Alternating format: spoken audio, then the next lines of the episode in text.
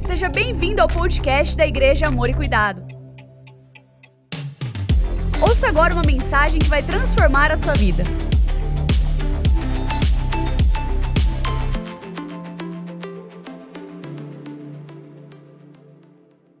A oração que muda a história. Você está preparado? Então abra sua Bíblia em Êxodo 33.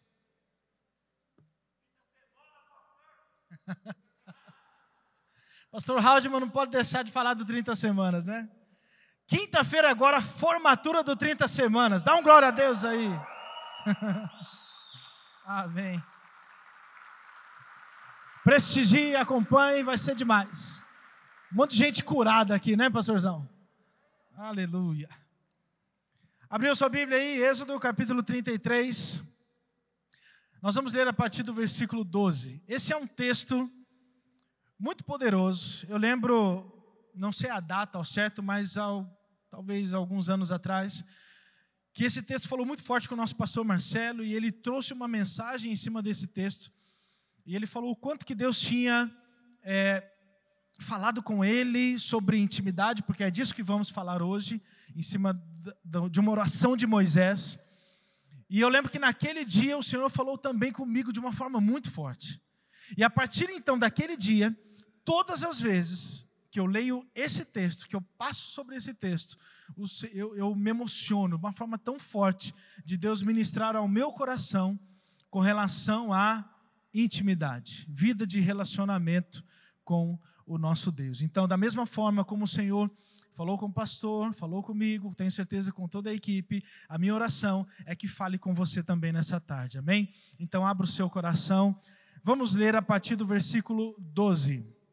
O texto diz assim: Disse Moisés ao Senhor: Tu me ordenaste, conduza este povo, mas não me permite saber quem enviarás comigo. Disseste: eu conheço pelo nome de você tenho me agradado.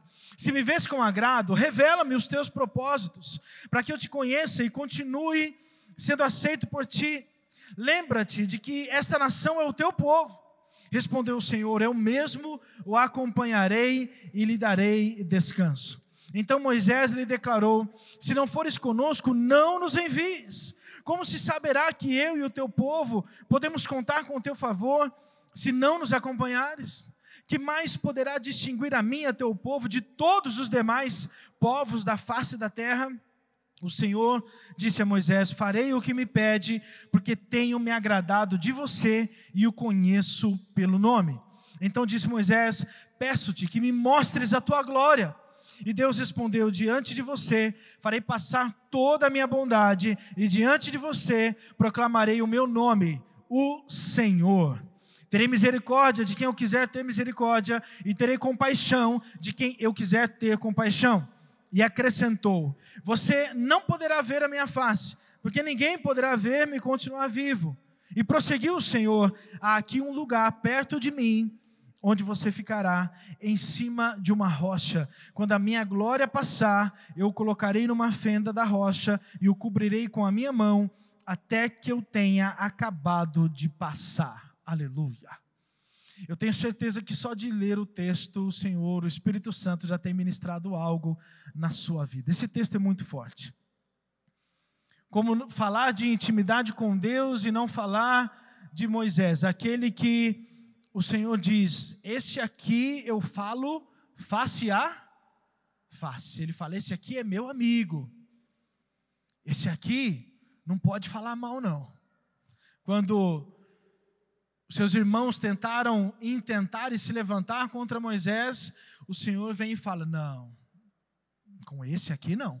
Esse aqui é meu amigo, eu falo face a face. Vocês não sabem o que é isso.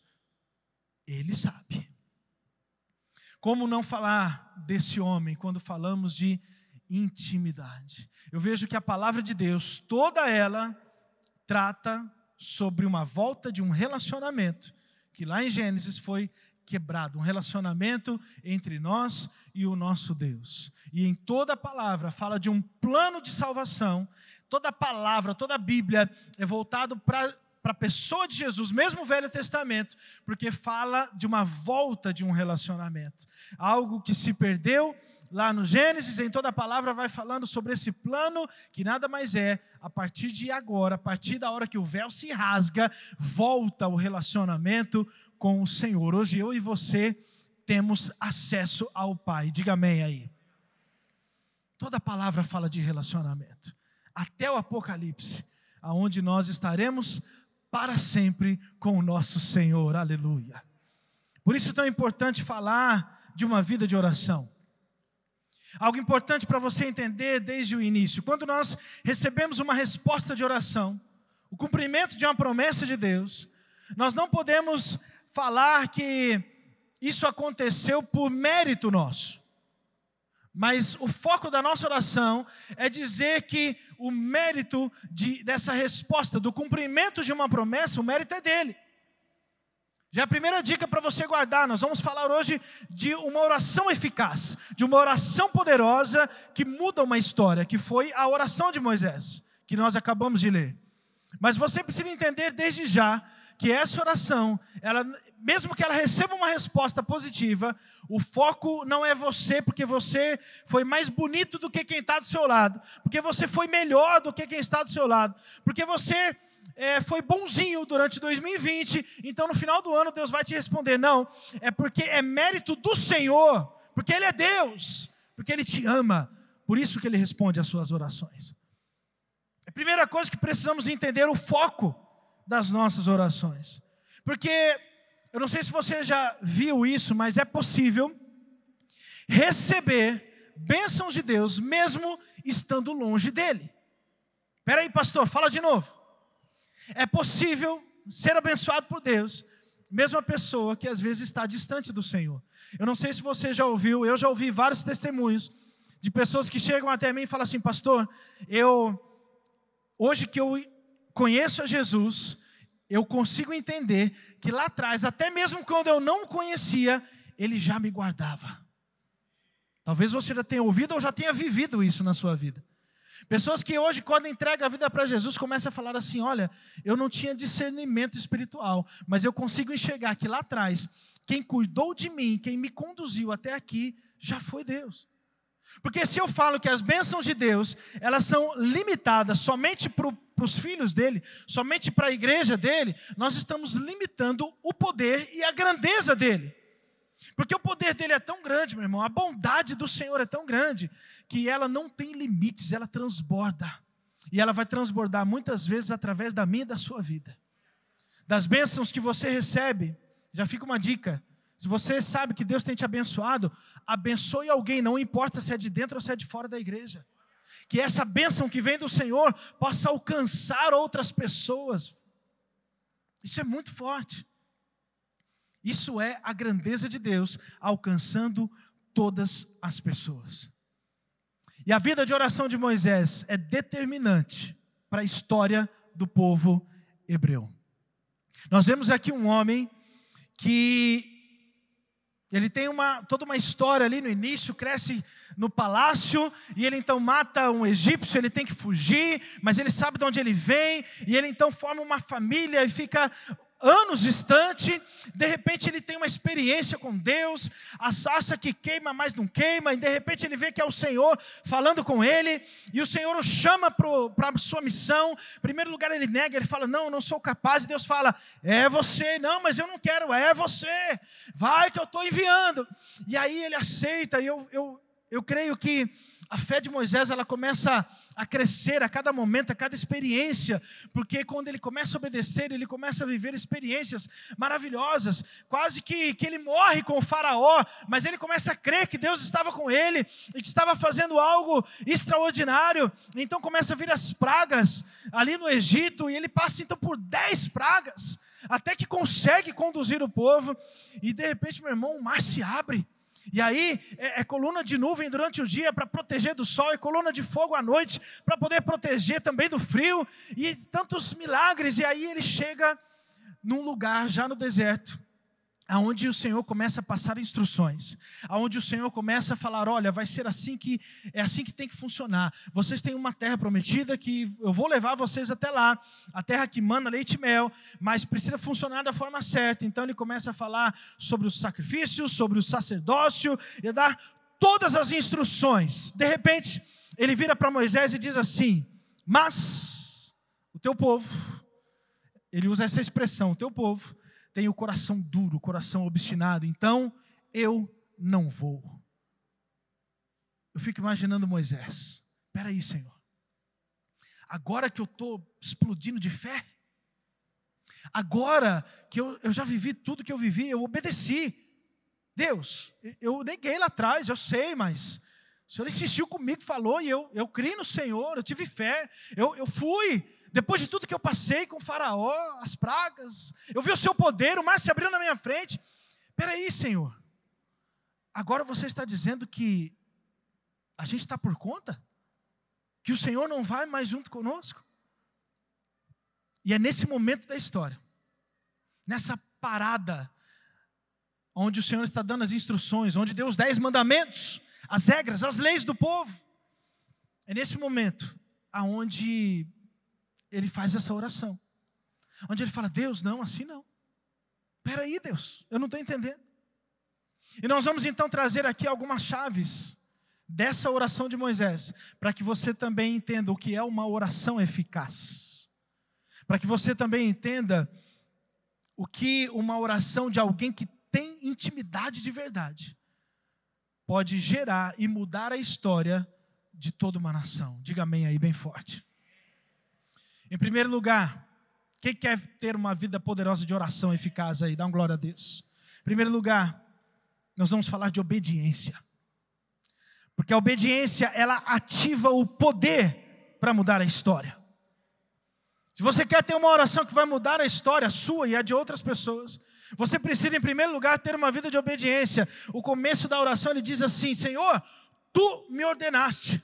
Quando ele fala, quando ele diz essa expressão, tu me ordenaste, ele está dizendo, eu vou obedecer aquilo que o Senhor mandar. Quando ele fala, tu me ordenaste, ele está declarando assim: olha, eu estou trazendo aqui, Senhor, alguns argumentos, mas independente, o que você falar, manda quem pode, obedece quem tem juízo. Ele está declarando da obediência que ele tinha, que ele sempre teve, e que ele falou assim: eu vou permanecer na obediência, Deus. Não importa o que o Senhor falar, mas a direção dada é obedecida. Igreja, como está a sua vida de obediência? Eu vejo que a obediência ela é aquilo que destrava o avanço da nossa vida. Pessoas estão travadas em, algumas, em alguns lugares da sua vida com Deus, da sua vida cristã, pela falta da obediência. Sabe no jogo de videogame, quando você está travado numa fase, e você não sabe qual a chave ou lugar que você tem que ir para poder trocar a fase do videogame, do joguinho, para mim a obediência é essa chave. Quando você achar a chave da obediência, você vai passar de fase na sua vida. Mas você precisa encontrar essa chave. Tem pessoas que sabem algo que está precisando obedecer, mas como é muito difícil, fala assim: ah, quem sabe amanhã. Tudo bem, meu irmão, a escolha é sua, mas se você escolher obedecer amanhã, hoje você não vai passar de fase porque é ela que vai fazer com que você avance rumo ao destino profético, a missão que Deus quer fazer na sua vida. Nós estamos falando de Moisés. A coisa só aconteceu quando ele obedeceu. Olha essa frase que forte. Andamos para o nosso futuro na velocidade da nossa obediência. Eita! Isso é forte. Você só vai andar seu, para o seu futuro, na sua vida cristã, na velocidade que você obedecer. Se Deus está mandando, fala sim, meu irmão. É até estranho falar, né? Falei não para Deus. É muita ousadia, né? Se você parar para pensar, é muita ousadia seres como nós, criados, conseguir olhar para uma ordem do Senhor e falar não para Ele. Mas tem gente que fala. Às vezes não com palavras, mas principalmente com as atitudes, ou melhor, com a falta das atitudes. Segundo lugar, o argumento que move o coração de Deus baseia-se nele e não em nós. Você percebe nessa oração que Moisés, ele não fica argumentando, baseando nele mesmo. Ele fala: Senhor, eu estou pedindo por quem tu és. Eu estou trazendo aqui um argumento, eu estou falando aqui baseado naquilo que eu conheço do Senhor. Eu não estou falando aqui, Senhor, porque, porque eu sou bonzinho. Eu não estou falando aqui, Deus, porque eu mereço. Eu estou falando porque eu conheço o teu caráter e eu sei da tua vontade. Ele fala assim: como é que vai ser com as outras nações? Porque ele diz assim, eu acho muito forte isso também. Ele fala: o que diferencia a nossa nação das outras é o Senhor. Se não tiver o Senhor, não vai ter mais diferença entre a nossa nação e a dos outros. Então não compensa, Deus. Então o argumento da nossa oração, ela tem que basear na pessoa de Jesus. Não nos nossos argumentos. Assim como algumas pessoas, por exemplo, querem fazer trocas e barganhas com Deus. Deus, olha, eu estou trazendo, já que você falou que é desse jeito e eu não estou gostando, então vamos fazer um negócio. Se você fizer o que eu estou pedindo, eu faço isso para o Senhor. Será que Deus precisa de alguma coisa nossa? Será que Deus precisa de alguma coisa nossa? Quando você quer algo do Senhor, você precisa abrir seu coração para Ele, mas porque você o conhece, porque você sabe quem Ele é, do amor dele e daquilo que Ele quer fazer na sua vida. Não depende dos seus argumentos, não depende de nenhum tipo de troca. Não depende de você fazer nada para Ele, porque Ele não precisa de nada. O que Ele quer ver, na verdade, é um reconhecimento da sua parte. Que você sabe quem Ele é, e Ele é Deus, e Ele pode todas as coisas. Aleluia. Terceiro lugar. O alvo da oração deve ser o propósito e o conhecimento de Deus. O alvo da sua oração, igreja, deve ser os propósitos e conhecer a Deus. Olha só, se me vês com agrado, Revela-me os teus propósitos. Para quê? Porque eu quero saber? Não, para que eu te conheça. Isso aqui também é muito forte. Aqui é que fala muito da intimidade que Moisés tinha com Deus nessa oração, porque nós acabamos de falar que essa intimidade já existia, sim ou não? Eles já eram amigos. Eles já se conversavam face a face. No mesmo capítulo 33, se você ler alguns versículos antes, fala assim que Moisés, ele montou fora do acampamento a tenda do encontro. E todo Israel sabia da tenda, todo Israel ficava atento quando ele ia para a tenda, porque sabia que era o momento da glória, sabia que naquele momento, aquela nuvem que os acompanhava, ela descia bem perto da tenda. Fala ainda que Josué, o seu auxiliar, ficava ali na porta e ele então iria conversar com o seu amigo. Se ele já tinha essa intimidade, por que, que nessa oração ele ainda fala: Olha, eu quero saber os teus propósitos, mas não é porque eu sou curioso, eu quero saber porque eu quero conhecer ainda mais. Sabe por quê, igreja? Porque quanto mais conhecemos a Deus, mais a gente quer estar perto. Quanto mais nós amamos o Senhor, mais a gente quer estar perto e quer sabe, uma porção a mais. Porque quando a gente começa a se aproximar de Deus, a gente vê que Ele é fonte inesgotável. E todos os dias, todas as vezes que buscarmos algo a mais, Ele tem algo a mais para nos dar. Igreja, o nosso Deus, ele não é um Deus limitado. Você não chegou no limite de receber unção, de receber bênção, de receber tudo aquilo que ele tem para dar para você. Ele tem algo a mais para você hoje ainda. Mas você precisa querer, você precisa buscar, precisa ter sede. Ah, mas eu já estou bem, já estou na igreja que eu gosto, já estou exercendo meu ministério. Tem mais ainda, meu irmão.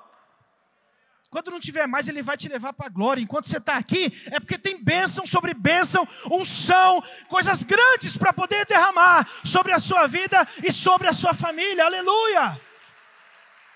Então não pare de buscar. O alvo do seu clamor e da sua oração é buscar o propósito e o conhecimento de Deus. Quarto lugar, o propósito das promessas é o relacionamento entre Deus e o seu povo. O texto diz assim: Moisés declarou: Se não fores conosco, não nos envies.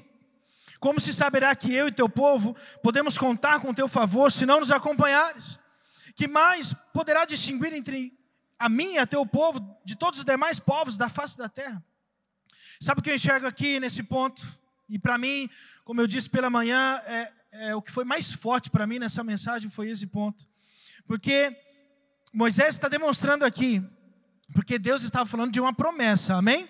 Estava falando da terra prometida, estava falando da onde eles tinham, do resultado final, da onde eles iam chegar. E Deus promete, fala: olha, é um lugar muito bom, é um lugar que mana leite e mel, que vocês vão viver daquele, do fruto daquela terra, vai ser algo extraordinário. Então, cria uma expectativa no povo de chegar naquele lugar. Assim como nós falamos hoje para você, dos seus sonhos, daquilo que Deus tem para a sua vida, que é a sua terra prometida, que um dia você quer chegar lá. Amém? Então tinha uma expectativa aqui. Mas na oração, o que Moisés está dizendo é o seguinte: Deus, para mim não compensa estar naquele lugar, mesmo que seja bom, se o Senhor não estiver comigo. Ele está falando, Senhor, você pode falar que aquele lugar é, é top, mas que compensa, ou que recompensa nós teremos de estar lá, de estar num lugar que a terra é boa, se o Senhor não estiver conosco. Você está entendendo o propósito da oração que você precisa ter? Tem muitas pessoas que oram, mas o foco da sua oração muitas vezes é a terra prometida. Senhor, eu estou pedindo algo para você hoje, mas por quê? Porque o meu foco é o que manda leite e mel. Deus, eu estou orando para você hoje, mas o meu foco para você responder hoje não é a tua presença. O meu foco hoje é porque você me prometeu que me daria aquilo. E o nosso foco muitas vezes errado e muda. E nós falamos que queremos a presença de Deus, mas a gente não quer a presença, a gente quer a bênção de Deus, a resposta do Senhor, porque o nosso coração está lá na terra prometida. Presta atenção, igreja. Mal sabiam eles, e talvez mal saiba você, que quando chegar na terra prometida, vai ter batalha, vai ter luta, nada você vai ganhar de mão beijada, vai ter um muro lá de Jericó, que só vai cair se o general valente estiver na frente da sua batalha. Os muros só vão cair se o Senhor estiver com a espada desembanhada, falando: Eu estou aqui na frente da sua batalha. Que adianta caminhar se Deus não estiver com você, meu irmão? Eu fico imaginando o que seria se não fosse a oração de Moisés e o povo tivesse ido sem Deus. Não dá para imaginar. Que as pessoas acham que a terra prometida é isso, é chegar lá e desfrutar, meu irmão. Terra prometida é o início de todas as coisas. É o início da promessa. Quando você chegar lá, meu irmão, vai ter batalhas, mas a garantia é que vai valer a pena, porque o Senhor estará contigo. Essa é a única garantia que nós temos, a presença de Deus. Então valorize a presença. Porque não adianta estar no lugar bom se o Senhor não estiver conosco. Uma igreja que não reflete a presença de Deus não faz diferença. É o que você tem vivido nessa igreja. É o que nós temos entendido como igreja. Se nós, aqui numa celebração como essa, não valorizarmos a presença dEle, não tem por que estar aqui, é melhor assistir online. Essa é a diferença que a gente fala, que a gente sente quando assistimos aí por vários meses o culto online. É diferente ou não é? Que a presença dele está nesse lugar, meu irmão. Não há nada melhor do que ter a presença do Senhor e estar em comunhão com a igreja. A igreja não faz sentido, não tem sentido, se numa reunião da igreja nós não refletimos o ambiente da glória de Deus. Era melhor ter ficado na sua casa. Mas o Espírito Santo te incomoda, porque você sabe que quando você chegar aqui, você vai sentir algo que você não sente em outro lugar. Aleluia. E em último lugar, o efeito da intimidade com Deus é a revelação da sua glória. O resultado dessa intimidade, dessa sede, é o Senhor falar assim: tá bom, tá bom, Moisés. Tá bom, José, tá bom, Maria, tá bom, João. Já que você está pedindo tanto, já que você está clamando tanto, já que você está dobrando o seu joelho todos os dias, já que você chora na minha presença, então eu vou te dar hoje assim, olha, só, só um pouquinho. Porque Moisés não dá para mostrar tudo, Moisés. Porque você não aguenta, você ia morrer. Porque ninguém aguenta, ninguém pode me enxergar. Mas já que o seu coração é tão tem tanta sede assim, já que a gente é tão amigo e você não desiste, já que mesmo conversando face a face você ainda quer algo a mais, então eu, eu vou te dar um vislumbre da minha presença. Vem aqui para perto. Ele, não sei se você observou, mas no texto diz assim: Eu vou te colocar nessa rocha que está perto de mim. Ele diz isso no texto. Vem para essa rocha porque ela está bem perto de mim. Eu vou te dar então um pouquinho. Você vai enxergar só a minha bondade, só passar assim de longe.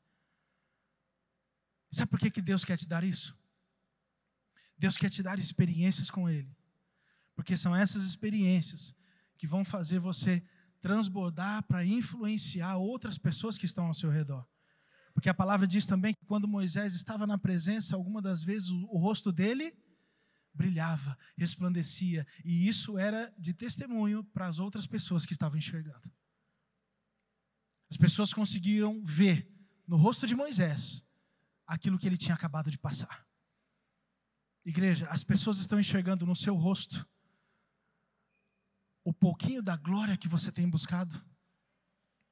As pessoas estão enxergando nas suas atitudes, na sua bondade, um pouquinho o vislumbre daquilo que Deus tem te dado na sua intimidade.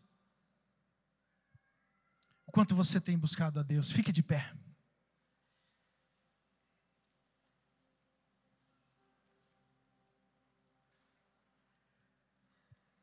Eu vejo que talvez essa esse momento dessa oração de Moisés, ele viveu, como eu disse, uma crise aqui de fé, uma crise de identidade, talvez, não entendendo por que, que Deus estava falando que não ia, depois de tudo que ele tinha passado. Mas ele toma uma decisão, como líder daquela nação, e fala: Deus, desse jeito não. Prefiro ficar parado, prefiro ficar no deserto, mas contigo, do que estar na terra prometida sem o Senhor. O Senhor está pedindo para você hoje, igreja, tomar algumas decisões importantes. Qual a decisão que você está tomando hoje? Que precisa ser destravado na sua vida? Qual foi a última vez que você chorou na presença do Senhor? Qual foi a última vez que você rasgou seu coração na presença do amado? Qual foi a última vez que você sentiu liberdade na presença do Senhor? Qual foi a última vez? Rasgue teu coração nesse momento diante do Senhor, porque quem está do seu lado agora não são homens, mas é a presença do amado Espírito Santo, Ele está aí com você. Aproveita esse momento. Rasgue o seu coração, converse com o Senhor agora em nome de Jesus.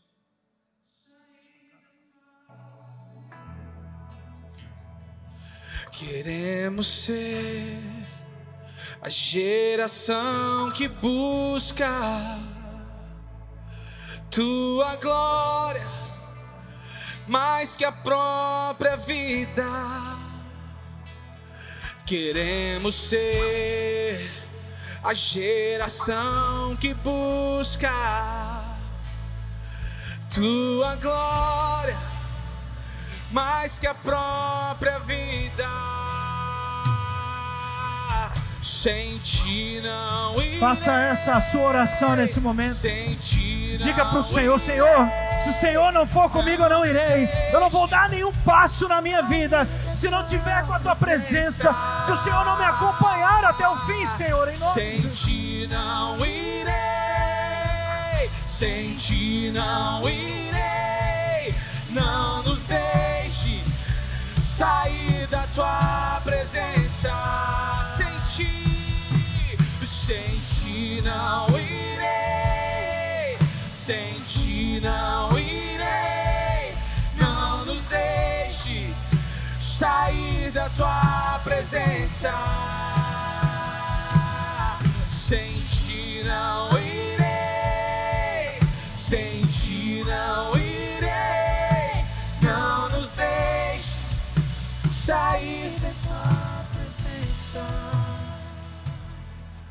Comece a clamar ao Senhor nesse momento.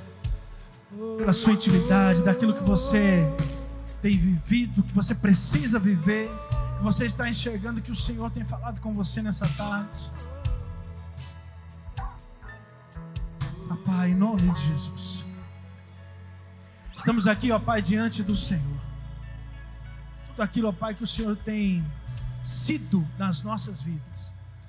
Nós somos gratos, nós reconhecemos e declaramos que mais importante do que viver algo bom, do que viver na terra prometida, do que viver os propósitos, é viver a tua presença, é estar contigo, é ter a certeza, a convicção de que, independente da situação, o Senhor está do nosso lado todos os dias. Senhor, não há nada, não há nada que possa se comparar com a tua presença. Não há nada, ó Deus, que possa nos dar tranquilidade, paz no coração, alegria no nosso dia, se não souber que o Senhor está ali.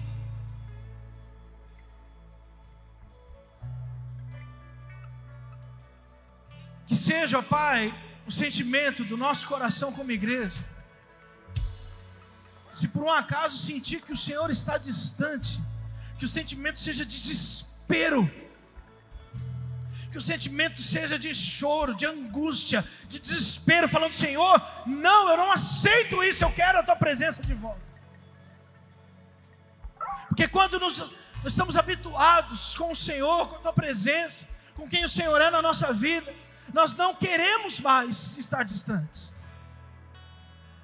Então eu clamo a Deus para que venha sobre a vida de muitos aqui, talvez há muito tempo não sinta a tua presença, Traga, Senhor, um sentimento agora de desespero na vida deles, em nome de Jesus.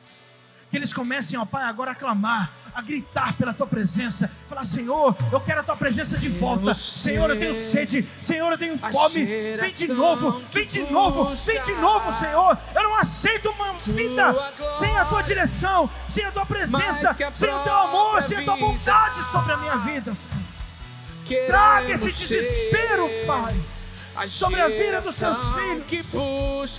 Traga, Senhor, aquele choro. Para aquele choro, Pai, que vai tocar o teu coração. Uma sinceridade, ó Pai, no coração da tua igreja. Porque é isso que vai nos mover, ó Deus. Está perto de ti novamente. Aleluia. Não nos deixe sair da tua presença. Não. Obrigado, Deus, por esse tempo tão precioso. Guarda o nosso coração, livra-nos de todo mal. Que nessa semana, Deus, a tua igreja possa ter novas experiências contigo. Eu clamo a Deus para que eles encontrem com o Senhor já hoje, nessa noite, nessa madrugada. Que muitos, ó Pai, ouçam a tua voz e voltem àquele tempo de intimidade que já tiveram antes sentir aquele amor que já sentiram antes. Voltem a conversar como já conversaram antes, para serem mais uma vez amigos do Senhor. Que teu amor incomparável, a graça infinita de Jesus, a comunhão, o relacionamento, a intimidade do Espírito Santo de Deus seja conosco hoje e para todos sempre. Amém e amém. Uma semana abençoada para você, para sua família. Gostou dessa mensagem? Compartilhe ela com sua família e amigos. Acompanhe a gente também no Instagram, Facebook e YouTube. É só procurar por Amor e Cuidado. Aqui você também vai encontrar outras mensagens como essa. Até a próxima!